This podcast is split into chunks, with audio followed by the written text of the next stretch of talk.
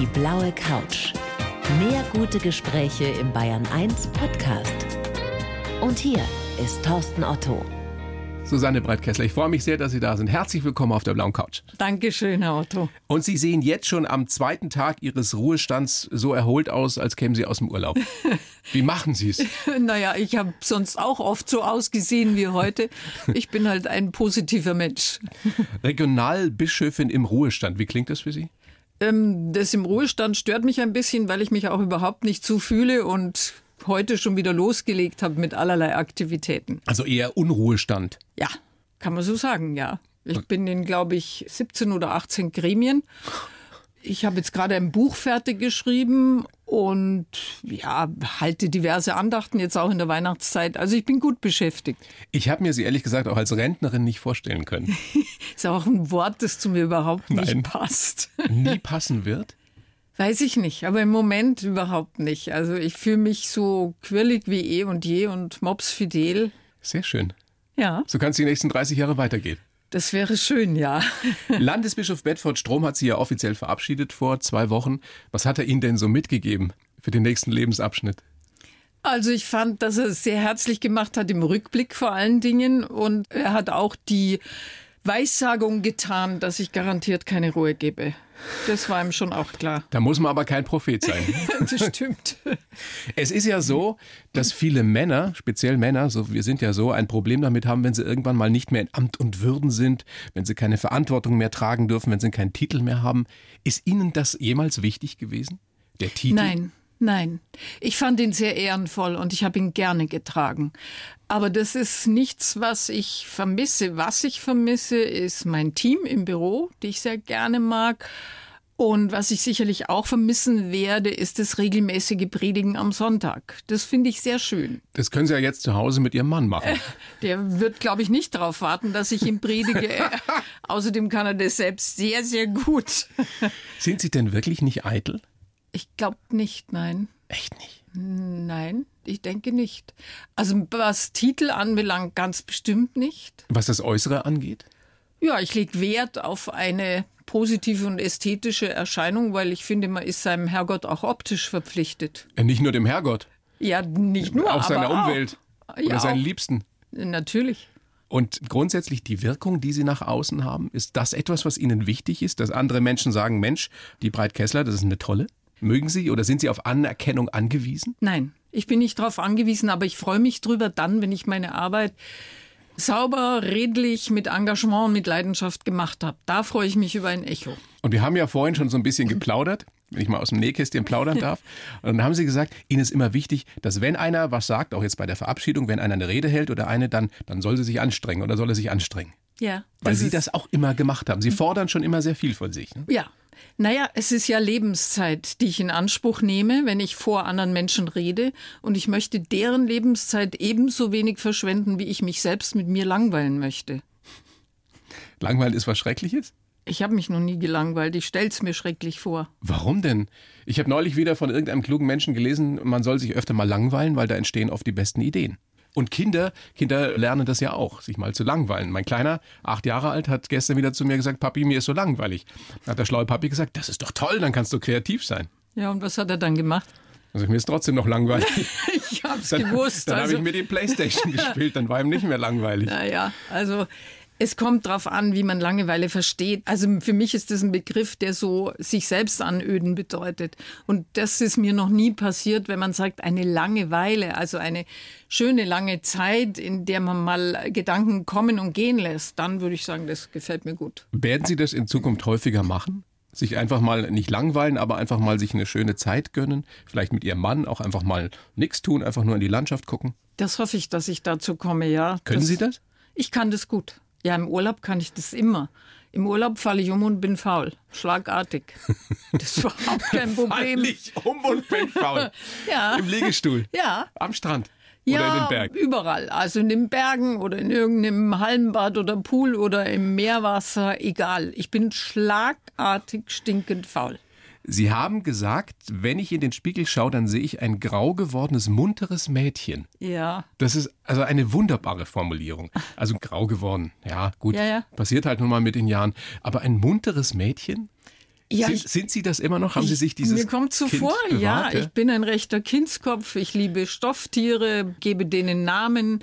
Ich freue mich über die Advents- und Weihnachtszeit, schmücke alles schön. Alles glitzert? Nee, glitzert nicht, aber viel Beleuchtung ist, ja. Das, das liebe ich sehr. Also euer Haus erkennt man, ja? Ja, den Balkon erkennt man. Es ist kein Haus, ein Balkon, ja. Doch. Dieses innere Kind, über das wird ja gerade wieder viel diskutiert, also im Zusammenhang mit Achtsamkeit und all diesen Geschichten. Ist das etwas, womit Sie sich mal beschäftigt haben? Also haben Sie sich das bewusst bewahrt, sich damit auseinandergesetzt? Sind Sie im Reinen damit, mit Ihrem inneren Kind? Ich glaube, ich bin sehr im Reinen damit und beschäftigt habe ich mich damit schon seit ewigen Zeiten, weil ich schon immer den Text von Erich Kästner geliebt habe. Diese Rede, die er mal zu einem Schulschluss gehalten hat, lasst euch die Kindheit nicht austreiben. Und er hat darin beschrieben, dass man in seinem Lebenshaus Trepp auf, Trepp abgehen können sollte. Dass man also alle Etagen, auch den Speicher und den Keller kennt. Und es hat mich immer beeindruckt. Es war aber keine Anstrengung, so eine Art Kind oder Mädchen zu bleiben. Ich bin das einfach. Ein großes Glück, weil viele haben damit ein Riesenproblem oder wissen auch gar nicht mehr, wie sie als Kind waren. Also ich weiß das noch ziemlich genau, jedenfalls ab gewissen Zeitpunkten. Und ich finde, das gelingt immer dann, wenn man sich nicht so den Sachzwängen opfert und wenn man einfach auch mal fünf Grad sein lässt und wirklich durch Pfützen radelt oder in Blätterhaufen springt, wenn es einem einfach mal wurscht ist, was man so macht. Und auch, was die anderen sagen. Ja, eh klar. Wobei das stelle ich mir bei Ihnen schwierig vor, zumindest bis vor kurzem.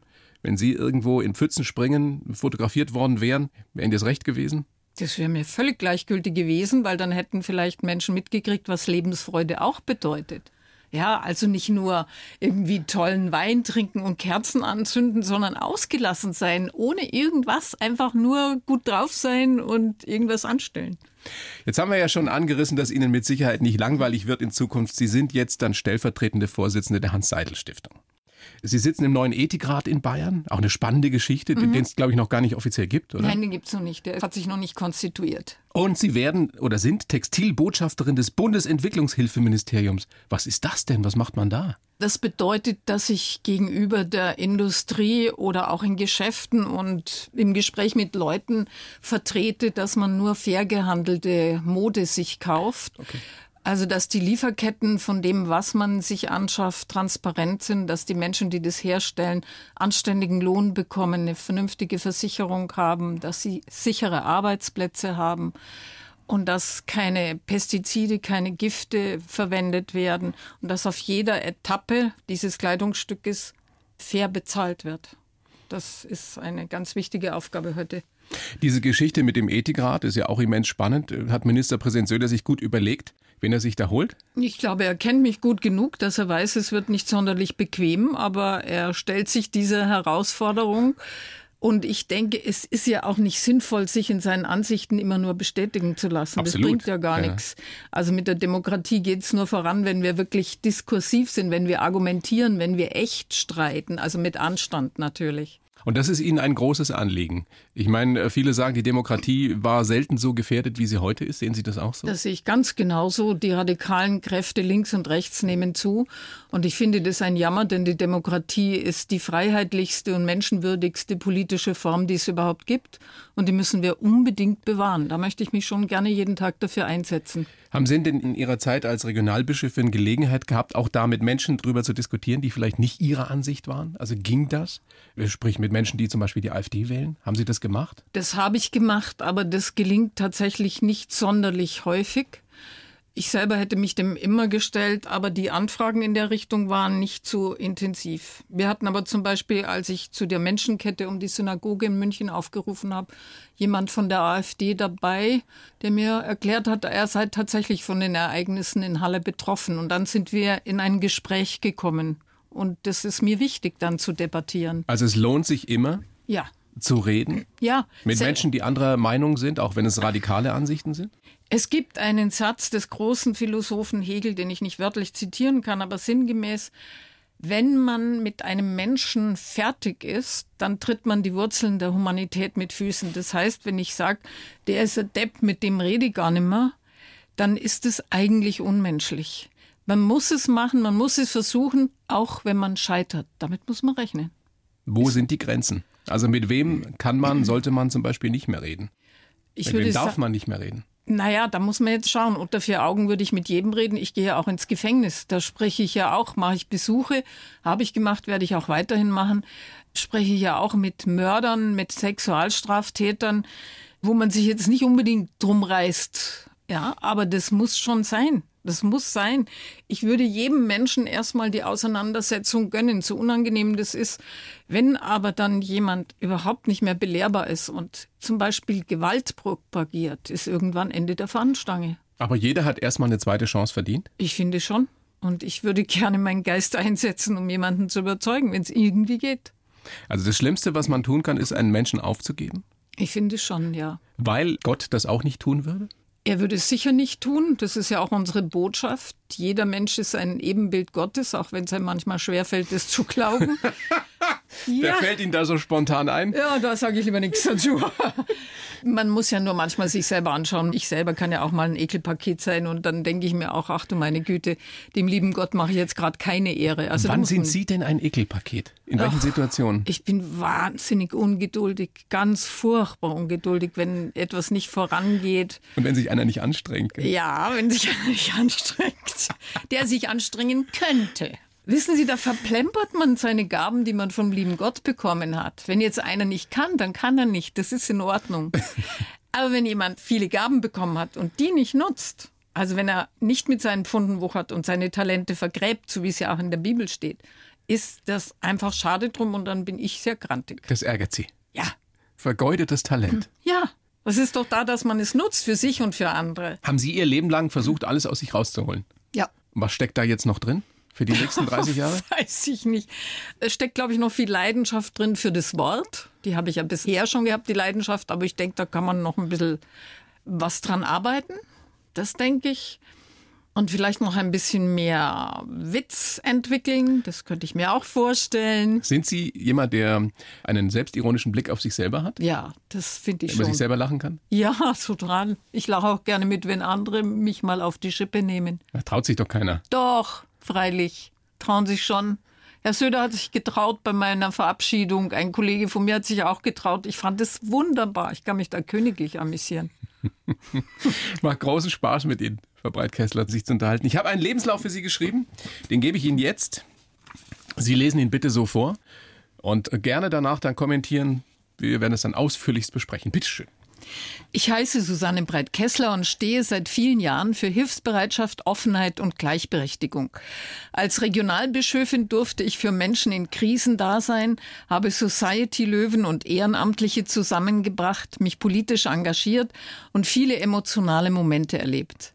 Geprägt haben mich meine Kindheit als evangelische Exotin auf dem katholischen Land, die Schicksalsschläge in meiner Familie und die vielen Menschen, die ich in meinem Amt treffen durfte. In Zukunft wird mir garantiert nicht langweilig, denn ich werde mich dafür einsetzen, dass die Religionen zusammen gegen Extremismus kämpfen. Mein Wunsch, gemeinsam mit meinem Mann gesund und munter alt werden. Ein sehr schöner Lebenslauf. Passt so? Gefällt mir sehr gut. Habe ich mich extra angestrengt. Sehr gut, Herr Otto. Das kann ich nur loben. Danke. Also steht kein Quatsch drin. Nein, steht überhaupt kein Quatsch drin. Geboren sind Sie am 11. März 54 in Heidenheim, aufgewachsen dann in Oberaudorf. Und ich weiß das selber, wie das ist, wenn man als evangelische Familie in einem katholischen Umfeld aufwächst. Und es war bei Ihnen in den 50ern, Anfang der 60er, bei mir eben zehn Jahre später. Und das war eine Aufgabe Ja, für die Eltern, aber auch für uns Kinder. das kann man so sagen. Waren Sie diese Exotin und wie schwer war es? Also ich fand es zuerst ganz schrecklich, weil in der Religionsklasse nur Buben waren. Also es waren sechs oder sieben, nur Buben und es waren die größten Rabauken. Und da musste ich dann mit dabei sein. Das war nicht wirklich lustig, ganz ehrlich. Ich habe mir gedacht, ich wäre so gern auch da, wo die anderen Mädchen sind, aber das war nichts. Wahrscheinlich haben Sie auch keinen Dialekt gekonnt erstmal. Erstmal nicht, nein, aber das war nicht so problematisch. Da waren auch andere da, die das nicht gekonnt haben. Aber das muss man schnell lernen oder musste man schnell Ja, lernen. das ist kein Problem. Das geht schon. Aber das war ein bisschen schwierig und dann hatte ich immer den Traum, die Maria mal spielen zu dürfen, aber das war nie von Erfolg gekrönt. Warum nicht? Nicht, weil Sie evangelisch waren, oder? Hm, Ich hoffe nicht, aber ich habe halt keine Zöpfe gehabt, sondern kurze Haare und dann war ich immer so ein bisschen frech und habe immer Kess in die Gegend geschaut, hat man mir gesagt. Und ich war einfach nicht diese sanfte, demütige, folgsame Maria, wie die Leute meinten, dass sie gewesen sei, was aber garantiert nicht stimmt. Ich kann mir es richtig vorstellen, wie Sie jetzt davon erzählen, wie das damals so war. Wie Sie schon damals sich nicht in eine Schublade stecken lassen wollten, oder? Nein. Sie haben schon immer einen sehr eigenen Kopf gehabt. Ja, sehr. Also meine Mutter hat das auch immer gesagt. Sie hat gesagt, du bist ein richtiger Widerpart. Das war ein kräftiges Wort für ihre Verhältnisse. Aber das hat eben bedeutet, dass ich zunächst mal alles hinterfragt habe, schon als Kind und immer überlegt habe, ist das jetzt so richtig oder nicht? Und dann habe ich halt versucht, dagegen zu halten. Von wem haben Sie das? Von der Mama? Vom Papa? Von meiner Mutter, die war selber so. Ja, ja, ja. Und da gab es dann durchaus Reibungspunkte. Das kann man so sagen, ja. Der Papa war Feinmechaniker, der ist sehr früh krank geworden. Mhm. Hat diese Krankheit, glaube ich, Lungenkrebs, dann mhm, nochmal ja. überlebt, ist dann aber trotzdem früh gestorben. Da waren Sie Anfang 20. Diese Zeit, als er krank geworden ist damals, da waren Sie noch in der Grundschule. Wie haben Sie das in Erinnerung? Das ist ja für ein Kind schwer zu greifen, wenn die Eltern, die ja dafür stehen, für Stabilität und die kriegen alles hin, wenn die krank werden. Ja, also ich fand es ganz, ganz schrecklich, vor allen Dingen, weil mein Vater ein Dreivierteljahr in einer Klinik sein musste und ich habe ihn ein Dreivierteljahr nicht gesehen. Und ich bin eine Papatochter gewesen und es war für mich entsetzlich, ihn nicht zu sehen. Und meine Mutter hat sich sehr liebevoll um ihn gekümmert und die war halt dann auch zerrissen und musste ihn besuchen und war dann manchmal tageweise oder auch mal eine Woche weg, weil das in einem ganz anderen Ort war, diese Klinik. Und dann war ich allein und wurde halt rumgereicht in der Nachbarschaft, um aufgehoben zu werden. Wie haben Sie sich da rausgerettet? Haben Sie sich in Fantasiewelten geflüchtet? Was machen Kinder? Oder was haben Sie gemacht? Mein Vater hat mir ständig Karten geschickt mit diesen kleinen Mackie-Figuren drauf. Gab doch von Steif mhm. diesen Mackie und hat immer was draufgeschrieben, dass ich seine Große bin und dass ich bestimmt sehr folgsam bin. Das war jetzt vielleicht nicht unbedingt wahnsinnig seelsorglich, weil es auch noch ein Anspruch war. Aber ich habe mich halt trotzdem über die Karten und seine Handschrift gefreut und die habe ich dann immer mit mir rumgetragen, habe gedacht, irgendwann kommt er schon wieder. Der kam ja auch wieder. Ja. Ist aber dann trotzdem relativ früh gestorben, da waren Sie Anfang 20. Ja. Sind Sie denn, ich frage das auch aus eigener Erfahrung, weil ich eben das Gefühl hatte mit meinem Vater, als der gestorben ist, ich hätte noch so viel besprechen müssen. Sind ja. Sie im Reinen gewesen mit Ihrem Vater? Im Reinen, was unsere Beziehung anbelangt hat, schon. Aber ich hätte viel mehr wissen wollen noch aus seinem Leben, was da gewesen ist, als er klein war, während der Nazizeit. Auch bei meiner Mutter, die ist ja wenige Jahre später dann gestorben. Ich weiß zu wenig. Das ist, es ist sehr schade, wenn man da nicht sprechen kann. Und es ist weg für alle ja, Zeiten, ne? Für immer. Man kann es nicht mehr nachholen. Nein, kann man nicht. Man kann höchstens also ich habe ein paar alte Fotoalben, die dann anschauen und sich Dinge dazu vorstellen, aber das ist natürlich nicht dasselbe. Und gerade mit Anfang 20 kommt man ja langsam so ins Reden und Verstehen. Da kann man auf einer anderen Ebene miteinander reden. Schade, ja. Sie haben es angesprochen, Ihre Mutter ist ein paar Jahre später gestorben. Da waren Sie Ende 20. Ja. Da waren Sie aber selbst schwer krank zu ja. der Zeit. Da hatten Sie Lymphdrüsenkrebs. Ja. Ich kann mir das überhaupt nicht vorstellen, was das heißt, wenn man selber um sein Leben kämpft. Die Mutter stirbt, der Papa ist schon tot. Was hat das mit Ihnen gemacht? Wie haben Sie es geschafft? Ich habe einfach von einem Tag auf den nächsten gelebt und habe versucht, alles durchzustehen, was da kommt. Stück für Stück, Meter für Meter. Nie verzweifelt? Kurzfristig mal, aber dann habe ich mir gedacht, ja, und was nützt mir das jetzt, wenn ich verzweifelt bin? Das nimmt mir Energie. Die Energie brauche ich aber, sowohl für meine Mutter als auch für mich. Also weg mit der Verzweiflung und Augen auf und durch. Manchmal geht es nicht anders im ja, Leben. Ne? so ist es. Die Ärzte haben Ihnen damals, wenn es denn stimmt, eine zweiprozentige Überlebenschance gegeben. Ja, das stimmt. Das heißt, es war eigentlich ein Todesurteil. Ja, das war's. Wenn man sowas überlebt hat, viele Jahre überlebt hat, dann höre ich immer wieder von Menschen, dass die sagen, das hat mein Leben komplett geändert, ich weiß jetzt andere Dinge zu schätzen, kann den Moment mehr genießen. Ich frage mich nur immer, wie nachhaltig ist das? Der Mensch nicht so gestrickt, dass er es irgendwann wieder vergisst, wie schrecklich das alles war? Ist es bei Ihnen nachhaltig gewesen? Ich finde, es ist bei mir schon nachhaltig, aber man macht auch trotzdem wieder Fehler, ja. Ich reg mich manchmal über Dinge auf, wo ich sage, also eigentlich bräuchte es das nicht. Das ist eine solche Lappalie, das ist ein Krampf und auch diese Ungeduld, die ich schon erwähnt habe, ist, ist auch ein rechter Krampf. Da fällt man schon in alte Fehler oder alte Muster wieder mal zurück. Aber was bleibt, ist eben dieses ja kindliche, mädchenhafte sich freuen an Licht, an Kerzen, an Teddybären. Glauben Sie, das hängt damit zusammen, dass Sie kurz davor waren, eben zu sterben? Dass Sie heute solche Kleinigkeiten mehr zu schätzen wissen? Ja, ja, weil der Augenblick so unendlich kostbar ist. Also es ist jetzt auch so keine Pflichtübung, mit Ihnen zu sprechen, sondern ich sehe, ich erlebe einen Menschen und freue mich, dass wir reden. Also auch das ist ein kostbarer Moment. Man darf eben Zeit nicht verplempern oder missachten. Jeder Moment ist es wert, gelebt zu werden. Ihr Motto lautet ja auch Savoir vivre, also das Leben genießen. Das ist ja gemeinhin nichts, was man jetzt unbedingt einer evangelischen Pfarrerin zugestehen würde. Jetzt ganz platt überspitzt mhm. gesagt. Stellen Sie das fest und warum ist es bei Ihnen anders? Naja, ist bei vielen meiner Kollegen und Kolleginnen anders. Wir sind zwar immer noch in dem Verdacht, so etwas lebensunfroh, asketisch zu sein, aber das stimmt für das Luthertum überhaupt nicht. Luther selbst war ein wirklich freudvoller Mensch bei allem, womit er sich auch rumgeplagt hat, aber das tut ja jeder. Aber der hat gern sein Bier getrunken, gern gegessen. Das tun wir alle auch und ich liebe es zu essen, obwohl ich ja Einschränkungen habe, weil ich nur ein Fünftel Magen habe und nur einen Teil der Speiseröhre. Aber deswegen esse ich trotzdem wahnsinnig gern und trinke gern meinen Rotwein. Das ist halt, ist, Leben ist schön. Aber war das auch schon immer so oder ist das auch der überwundenen Krankheit geschuldet? Also nach meiner überwundenen Krankheit bin ich noch lebensfroher geworden, als ich es vorher schon war, als Kind und als Jugendliche. Weil da waren halt so viele ernste Zeiten dabei mit den Krankheiten, also der Mutter und so. Und als dann beide gestorben waren und ich sie ja auch nicht zurückholen konnte und ich gesund geworden war, ja, dann habe ich gedacht, ich werde dieses Leben jetzt auskosten, die Zeit auskaufen, die ich habe. Ich habe ja damit gerechnet, dass es nicht so lange dauert, aber jetzt hat sich doch ganz schön gezogen. es hat sich ganz und es soll sich noch weiterziehen. Schauen wir mal, ja. Sie waren damals eine junge Religionslehrerin. Mhm als das alles passiert ist. Also die Eltern gestorben, sie schwer krank geworden, dann wieder gesund geworden. Warum sind Sie dann in den Journalismus gegangen? Hing das irgendwie damit zusammen? Mhm.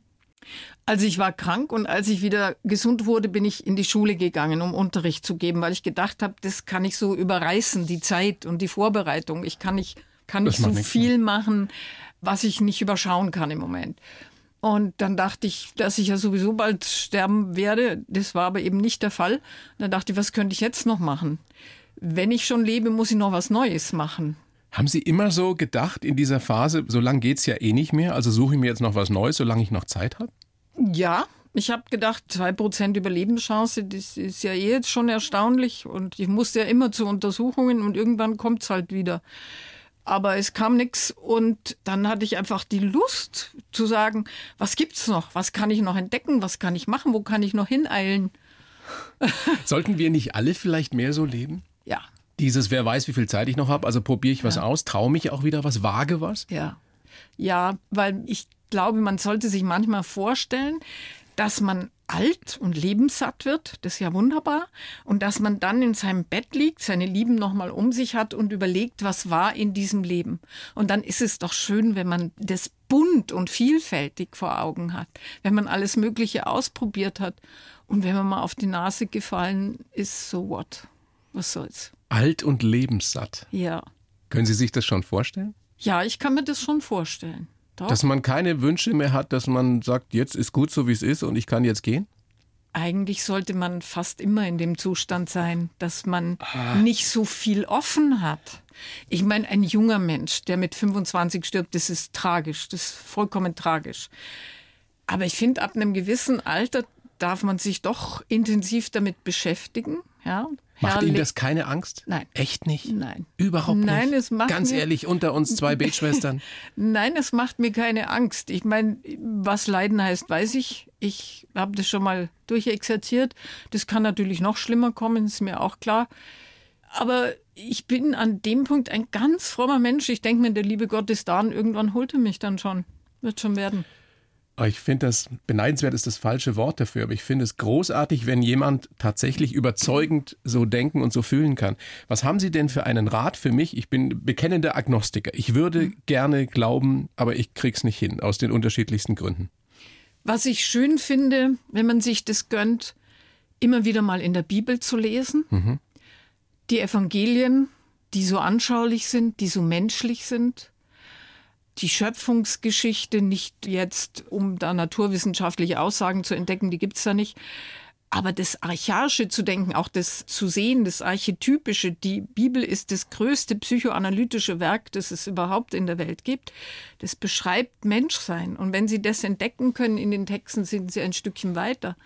Weihnachtsoratorium von Bach hören, sich von der Musik ergreifen lassen mit ihrem Sohn, einen Sohn, glaube ich, haben sie. Mhm. Und eine Tochter auch, ja. Mit ihren Kindern Weihnachtslieder singen. Macht hoch die Tür. Adventslied ist es. Also offen sein. Ja, sich da mal was gönnen, auf sich wirken lassen und sich ja nicht unter Druck setzen. Sie müssen ja nichts. Ich, ich, möchte unbedingt eine ganz kleine kurze Geschichte erzählen, die mir vor ein paar Tagen passiert ist. Da bin ich nach Hause gefahren am Starnberger See und habe drüber nachgedacht, genau über dieses Thema, weil ich auch wusste, dass wir drüber sprechen werden. Und dann steht am Straßenrand wirklich 20 Sekunden später eine uralte Nonne und will mitgenommen werden, die trampt. Es gibt ja in Tutzing das Kloster. Ja. Und ich fahre vorbei, weil es so schnell ging. Du denkst ja drüber nach, da steht da diese Nonne. Und dreh um und sie steigt ein und wir kommen so ein bisschen ins Gespräch und sie sagt, ja, sie wusste, der Richtige wird schon stehen bleiben. Und dann haben wir uns verabschiedet nach zehn Minuten und Schwester Dagmar und, und sie sagt dann zu mir, Bruder Thorsten. Und ich denke mir, was war das denn jetzt? Mhm. Ja, also ich bin wirklich keiner, der in sowas was hineingeheimnist, aber es war eine, also eine, eine ich, ich kriege jetzt noch Gänsehaut, wenn ich mhm. drüber nachdenke. Ja, das könnte ja so ein Zeichen sein, sich eben ein bisschen intensiver damit zu beschäftigen, aber in einer gewissen Leichtigkeit des Seins. Der liebe Gott steht nicht mit der Stoppuhr irgendwo und wartet, bis Sie endlich perfekt glauben. Schauen Sie da auch in die Bibel rein. Da gibt's Unglauben ohne Ende, selbst bei den Jüngern. Es gibt Wege des Glaubens. Also ich empfehle Ihnen, frohgemut zu sein, die Kinder in den Kindergottesdienst und in den Religionsunterricht zu schicken. Die erzählen Ihnen dann auch schöne Geschichten, da lernen Sie was. Meine persönliche Therapiestunde hier mit Susanne Breitkessler. Also, die kirchliche Laufbahn haben Sie dann nach der journalistischen wieder eingeschlagen, waren die erste Frau, die Regionalbischöfin geworden ist. Und Sie haben vorhin gesagt, dieser Titel hat mir nie wirklich was bedeutet. Nein, ich habe ihn schon geliebt. Doch, ja. doch. Sie haben nur gesagt, ob es mir sehr schwer fällt, den aufzugeben. Ich habe ihn geliebt, aber mein Leben hängt daran nicht. Was war Ihnen denn das Wichtigste daran, an diesem Titel oder an diesem Amt? An dem Amt war mir das Wichtigste, Gottesdienste zu feiern in allen Lebenslagen, in den schönen, aber auch in den sehr schweren, junge Leute auf ihren Dienst vorzubereiten, sie zu berufen, segnen und senden. Das war ganz wunderbar. Sie haben ja nun wirklich die unterschiedlichsten Leute kennengelernt. Ja. In wunderbaren Momenten, ja. bei einer Trauung, aber auch bei Beerdigungen, die Menschen erlebt. Was ist die Quintessenz, was Sie übers Leben gelernt haben, über all diese Begegnungen mit den unterschiedlichsten Menschen in den unterschiedlichsten Situationen? Dass Menschen in ihren existenziellen Erfahrungen eigentlich gleich sind und man dennoch nicht das Gleiche zu ihnen sagen kann. Jede Situation erfordert ein ganz sensibles, spezielles Eingehen auf diesen Menschen, der da vor einem sitzt. Und er verdient jede Achtsamkeit, jede Mühe, jede Liebe dieser Welt. Aber das ist doch so schwer, oder? Nein. Wenn Sie einen Menschen vor sich sehen. Alle Menschen zu mögen, ist ja schon schwer. Ja, ich mag ja gar nicht alle Menschen. Also ich bin nicht der liebe Aber Gott. Sie können Liebe geben, in existenziellen Situationen. Aber in so einem Fall, wenn jemand traurig ist, spielt es auch keine Rolle, ob ich ihn oder sie mag, sondern da sitzt ein Mensch, der mich jetzt braucht. Und da ist nicht interessant, was ich da denke, sondern dass ich für diesen Menschen einfach nur da bin. Ganz da. Und das ist das, was Ihnen auch die größte Zufriedenheit gibt, wenn ja, Sie das machen. Ich finde es wunderbar. Ich finde es wunderbar, jeden in seiner Einzigartigkeit zu sehen und zu sehen, was ihn oder sie da bewegt und ja, darauf einzugehen, das ist was ganz Herrliches. Apropos Liebe, seit über 20 mhm. Jahren sind Sie jetzt mit Ihrem Mann zusammen. Was ist das Geheimnis, dass Sie ja immer wieder auch betonen, wie wichtig das ist, dass es Ihre große Liebe ist, die Dankbarkeit, die Sie ihm zollen? Was ist das Geheimnis? Man darf einen anderen Menschen nicht ändern wollen, auch wenn er Eigenschaften hat, die einen aufregen. Man muss das einfach lassen und sagen, das ist ein Gesamtkunstwerk, mhm. dieser Mensch. Und ändern wollen ist wirklich der Tod im Topf. Das ist der Anfang vom Ende. Das geht schief. Es geht schief. Haben Sie nie probiert? Nein, Oder den Fehler Mann nie nicht. gemacht? Bei meinem Mann habe ich das nicht gemacht. Das habe ich ja gelernt. Dass das nicht gut ist, wenn man das will. Naja, was man so lernt und was man so professionell kann, ist ja meistens die eine Sache. Und wie man es dann im kleinen privaten Kreis bei sich selber umsetzt, ja, die andere. Das ist schon richtig. Und natürlich muss ich mich selbst auch gelegentlich zur Ordnung rufen. Aber wenn ich dann denke, was ich an meinem Mann alles liebe und schätze, dann denke ich mir, mein Gott, sei doch nicht so kleinlich und lass ihm doch seine Eigenheiten. Der muss mit dir auch leben und das ist viel schwieriger. Was sind denn Ihre Macken, wo Sie wirklich sagen würden, also die Ungeduld haben Sie schon angesprochen. Mhm. Was gibt es dann noch bei Susanne Breitkessler, woran sie selber vielleicht arbeitet auch? Ich habe manchmal einen herrischen Ton an mir, wenn ich meine, dass ich schon wieder mal recht habe, weil ich habe für mein Leben gerne recht. Kommt mir bekannt vor. Sie auch? Ja, schrecklich. Ja, das finde ich auch manchmal schrecklich. Und, ich mag äh, das überhaupt nicht an mir. Ja, ich habe. Hadern Sie richtig mit sich manchmal ja. oder sind Sie da nachsichtig? Nein, ich bin da nicht nachsichtig, weil wenn ich dann so herrisch bin und zum Beispiel mein Mann mich liebevoll darauf aufmerksam macht, dann schäme ich mich schon und denke, oh Gott, oh Gott, oh Gott, was war denn das jetzt wieder für ein Ton? Also furchtbar, der Ton. Oh. Wir zwei wären ein tolles Paar. Eine einzige Schreierei. Nein, ich schreie da nicht, aber ich werde dann so kategorisch. Das mag ich. Ja, ja, ja, ich auch. Total. Also kategorisch, apodiktisch, und, aber dann eben in dieser Tonlage. Nicht freundlich rechthaberisch, sondern so weh, weh, weh. Ja, ja. Schrecklich. So nörglich auch so ein bisschen. Oh, ja. Nee, also das kann ich überhaupt nicht leiden. oh Gott. Mhm. Wird es besser oder wird es schlechter mit zunehmendem Alter? Also wenn man dran arbeitet, kann es stellenweise besser werden. Ganz weg geht's nie. ja, ich denke gerade drüber nach, aber ich glaube schon. Also wenn man, wie Sie sagen, wenn man dran arbeitet, wird es schon besser. Ich finde schon. Man kann schon besser aushalten mit wenn der andere einen auch wirklich liebevoll darauf aufmerksam macht, mir zerreißt es dann manchmal schon das Herz, wenn mein Mann mich anschaut und sagt, sprich nicht so mit mir. Also da denke ich mir, oh Gott, was habe ich jetzt schon wieder gemacht? Ja, und er sagt es ganz freundlich, nur einen einzigen Satz und dann ist Zeit, wieder mal zu lernen. Mhm. Aber ich habe dann auch immer gleich ein schlechtes Gewissen. Also wenn meine Frau das zu mir sagt, mhm. ja, das ist dann, denke ich mir auch wieder, schlechtes Gewissen ist ja jetzt auch nicht unbedingt zielführend. Also mir tut es dann einfach wahnsinnig leid, weil ich will ihm nicht wehtun und ich denke dann drüber nach, was mich dazu bewegt hat, jetzt wieder so aufzutreten als Mrs. Wichtig. Boah. Lassen Sie uns doch nach diesem Über was Schönes reden, ja. Exkurs in unsere Untiefen noch ein bisschen drüber sprechen, wie es denn jetzt in Zukunft wirklich weitergehen soll. Ich meine, wesentlich mehr Zeit für Privates werden Sie nicht haben, so wie es aussieht mit all den Ämtern, die Sie, die Sie innehaben und in den Gremien, in denen Sie sitzen, oder? Ja, ja, ich glaube schon. Man kann das ganz gut organisieren und vieles davon habe ich ja auch schon gemacht bisher. Das habe ich halt nebenher noch erledigt. Und ich denke, ich kann das schon besser organisieren. Aber es gibt vieles, was noch dazugekommen ist und das macht mir Freude. Haben Sie denn so einen privaten Traum, dass Sie sagen, jetzt schnappe ich mir meinen Mann oder mein Mann schnappt sich mich und wir machen ein halbes Jahr eine Weltreise? Irgendwie sowas? Das wäre schön, ja. Aber das geht erst, wenn er auch im Ruhestand ist und nachdem er jünger ist, dauert es noch ein bisschen.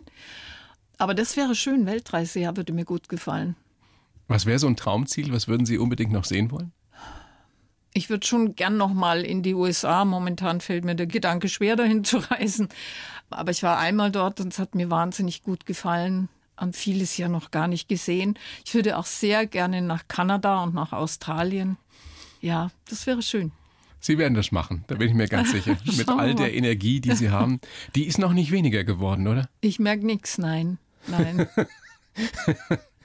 so soll es bleiben. Ich wünsche Ihnen ganz viel Zufriedenheit, ganz viel Freude auch bei dem, was Sie jetzt tun werden in Zukunft. Ethikrat, ganz wichtige Geschichte. Und ansonsten bleiben Sie gesund. Das ist Dankeschön, ja. immens wichtig. Das wünsche ich Ihnen auch. Dankeschön. Vielen herzlichen Dank, Susanne Breitkessler. Danke, Danke Herr Otto. Dankeschön. Die blaue Couch, der Bayern 1 Talk als Podcast. Natürlich auch im Radio. Montag bis Donnerstag ab 19 Uhr.